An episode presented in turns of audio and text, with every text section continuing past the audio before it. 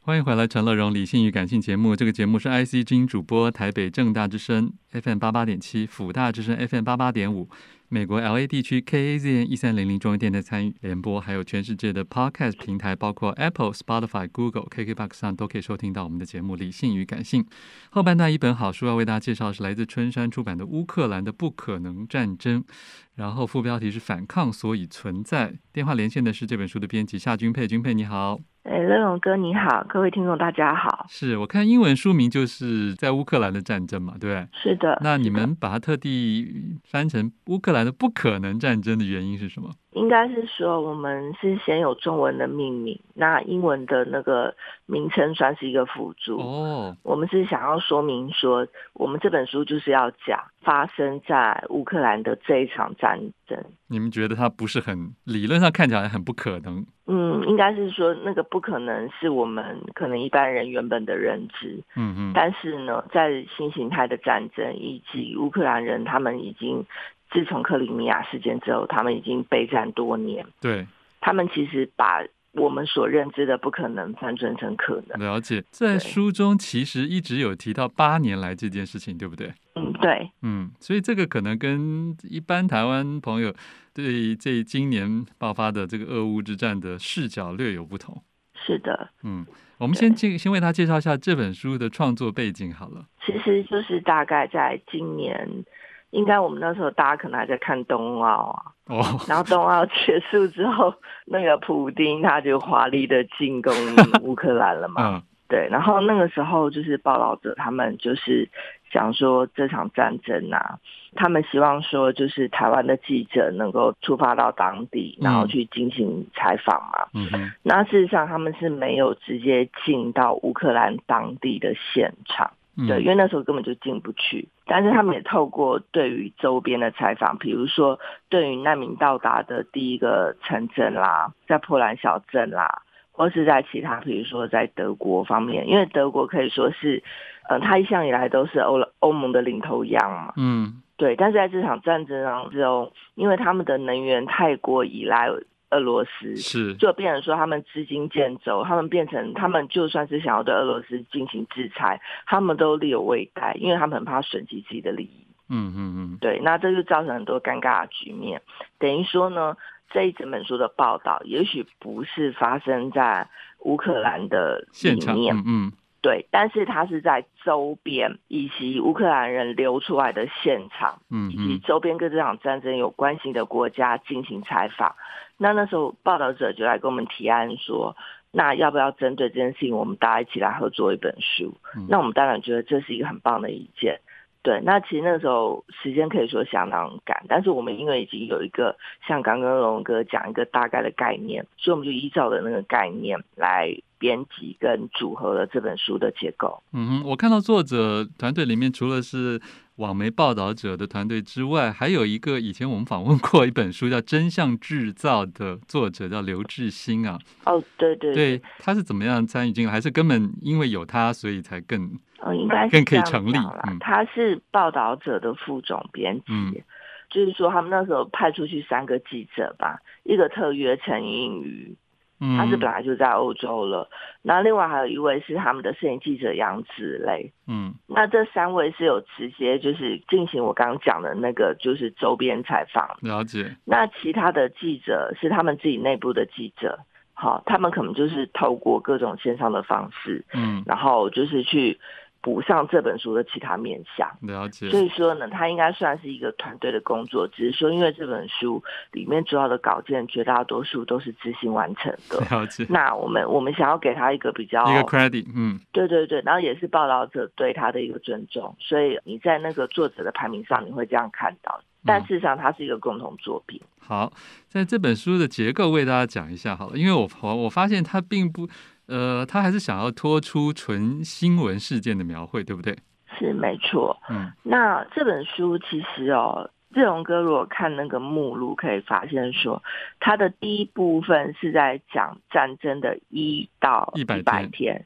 对对。那你里面就可以看到，可能透过多个人物专访，然后你就可以看到战争在第一天、第五天，然后一直到第一百天，嗯然后就是一直待在乌克兰的人们，他们各自用不同的方式面对、参与嗯或者是抵抗，他们做了些什么？嗯，对，嗯那他们的抵抗可能不是直接跟俄军直接交锋，而是他们可能比如说像里面有喜剧演员呐、对，他可能透过一种比较戏谑甚至黑色幽默的方式，嗯他用这种很，其实有些时候是游走在那种到底黑色幽默是幽默，还是在伤口还是已经在撒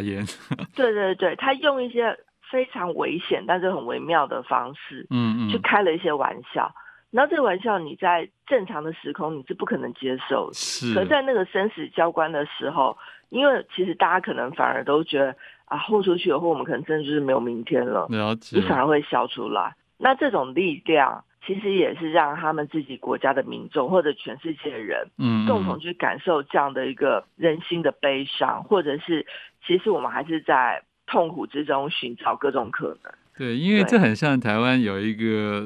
词句叫地狱梗嘛，对不 对？哎，对对对对，嗯哼但是地狱梗真的，我觉得玩的高不高明，真的相当的危险。了解，这里面其对实因为大多数人都是平民嘛，对对所以对，平民一开始面对这个变局，到底呃，我们有一种比较什么样代表性的心声或作为嘛？嗯，应该是说哈，虽然说他们就是平民的视角，好像我们一般会觉得说，好像就所有的小老百姓们，就是那种人为刀俎，我为鱼肉的鱼肉对了对，对我嗯，们到底是在战争中，我们真能做什么？是，但是其实，嗯，就是不一定要这样看。嗯接下来是刚刚有讲到二零一四，自从克里米亚被入侵之后，其实乌克兰人就知道他们早晚会有这一场战争。 ，OK，对对对，哦，所以说他们他们其实像里面你还可以看到有一些，比如说他们有去采访新闻学院的老师。嗯或哼，者是达家组织的那些工作人员，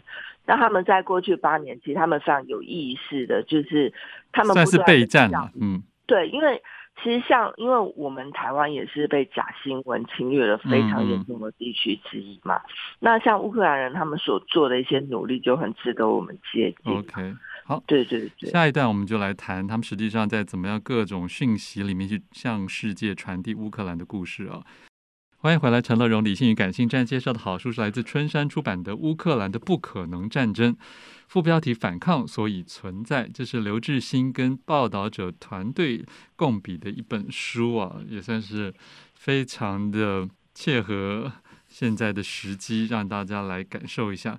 就像我刚才跟编辑夏君佩聊到，说这本书不只是一个新闻，因为新闻大家可能觉得我已经知道或看到很多了，甚至照片也不少，但是这里面有提供很多比较我们说是内在结构的部分呢、不管是一个国家内在结构，还是一个人民内心的内在结构。接下来我们就要谈谈说，其实从二零一四一路到现在啊，蛮多的乌克兰有识之士其实是嘖心里有一个阴影跟准备的。那他们嗯陆陆续续也因应这些阴影，做出了一些回击，对吗？是的，请说。嗯。对，其实哦，像乌克兰，因为我们跟乌克兰本来距离就比较遥远嘛，对，那我们之前对他认识可能也很模糊。那世界各地可能对他们的认识好像也都差不多，因为可能都觉得他就是旁边有一个不停在威胁着他们的那个俄罗斯，嗯对，那可能认知仅止于此这样。然后后来在二零一四年因为克里米亚事件，可能世界对于乌克兰的认识又更深了一些嗯，但是还是有些人不太认识他们。对，那现在透过这一场战争，然后以及说他们从总统到他们国家的人全体一心。的那种抵抗的话，可以说全世界都认识了这一个国家。那其实，在这样的一个过程当中，对于我们台湾来讲，因为虽然说我们不是说好像看到别人发生了什么悲剧，我们就一直在那边什么看看他人想想自己，嗯嗯，但是在这个 case 上，我们还真的不得不看看他人。嗯对，因为我们台湾跟乌克兰确实有某一些相似性，其实我们在国际上被认知的在这几年已经改善很多，应该大家都不会把台湾再当成 Thailand 了。嗯对，可是可能在五六年前的话，大家真的会搞不清楚台湾在哪里。嗯嗯那当然，国际社会对你的认知非常的模糊，甚至常常会把你认成其他人的时候，当你在遇遇到这种战争，或者说你被不正义的入侵的时候，其实你要得到国际社会的奥援，相对来讲是很困难的，嗯，因为人家家真的不知道你是谁。是啊，那在这样的前提之下，其实在这本书当中，或者是透过报章、造纸，大家应该是可以看到说，其实乌克兰人哦，他们不见得是有什么官职，或者是有什么特殊的地位，就算是他们的 YouTuber 或者是他们的一般民众，其实他们都非常的有意识，像透过各种方式，比如说他们良好的语言能力，或者是他们运用网络工具的能力，嗯，嗯他们就是不停的向全世界说，我们是乌克兰，我们现在正遭遇了战争，请你们支持我们。嗯然后他们也可能他们的留学生啊，或者是他们各地的侨民，也都非常迅速的成立了各种组织，那或者说是那种各种的网络的网络的社群或干嘛，总之就是要向各种不停的国家去宣讲他们自己的故事。那这个就是一直要让国际，因为其实当你真正认识或你觉得你认识对方的时候，你对于对方的困境就比他较比不可较能同视而理，不对啊，嗯对你比较愿意同理他，对你也比较愿意去听听听他们的状况。不过在这个里面，包括周边的一些支援他们的国家，像波兰等等的，也有篇文章提到了，说是哎，诶就算有很多好心的，或者是有动员起来协助的这些邻国啊，嗯，他也提到说，哎，就算在民众自发性的行动过后之后，能不能由政府来接手将这些行动系统化啊？然后他也联想到台湾，如果真的嗯遇到某些事情的话，有各种准备吗？这里面也列了蛮多的细细项了，嗯。对，所以这些细项，其实我觉得一时也没有人有什么答案吧，就算这本书里面对，应该是说里面所提出的那些都算是一个提醒吧。是是是，，对，那也是说，比如说像最近不是有黑熊学院嘛？嗯，对是，曹行成先生嗯他捐了钱，他就是希望能够在台湾民间训练出神射手嘛。嗯对，那或者像吴怡农的壮阔台湾组织，那他可能他就是呃希望推，比如说像全民备国民防全民备战，嗯然后也已经有很多人去上课，比如说大家就会学习说，如果万一有一些比较，呃我们就直接讲，万一就是战争状态好了，嗯我们怎么样从民防的力量，那比如说你要怎么样救援，嗯第一嗯线的救援，那你要怎么样去结合成小队？那其实台湾现在民间自自助训练的力量，现在是有渐渐在开始，是而且其实我周围有不少的朋友，他们都开始去上了。对，那我的感觉是，其实乌克兰战争有催化这件事情，大家有渐渐把这些我们可能会面对战争的这件事情当成一回事。嗯嗯对，那这样虽然有一点好像就是在大外宣呐、可是最近不是那个台湾 Plus 的台就是正式播对放公示，嗯对对对，其实这个对于台湾来讲也是还蛮重要的。对，那虽然大家会说大外宣大外宣，可是我们台湾就是要大外宣。那所以说，其实我觉得这时候大家真的是要放下成见，然后互 OK 相配合。那只要有方法能够让台湾这个名字让其他人认识，让大家更更立体的理解我们，甚至对我们有兴趣，这个都很重要。嗯，在我书们中民间可能也要跟官方互相合作这样子。啊，在书嗯中后面也写了呃一些在俄罗斯人的心态，或者甚至包括周边国家的一些人怎么看待这件嗯事嗯情啊。所以我觉得这本书算是，虽然它不是第一线进入到乌克兰境内，但是它也还是蛮立体的呈现了，是啊，是啊呃就算俄罗斯人他怎么看待这场战争。其实我那天有跟一个记者朋友聊天哦，他就说，其实像很多领导人，那尤其是像普京这种，他已经有了年纪哦，嗯，他们都会想要追求一个 legacy，就是他们想要拥有自己的历史定位。是，所以他们有时候在做一些事情的时候，真的我们会觉得他们的他的判断都非常的不理智，嗯但是他可能他就希望在历史上有留名。那也许普丁他错判了某些事情，他们自己国家人并没有想要恢复他心中想要的那个，帝国，苏联嗯嗯对，不是他们并没有想到那样的低谷，也许他们想要就是。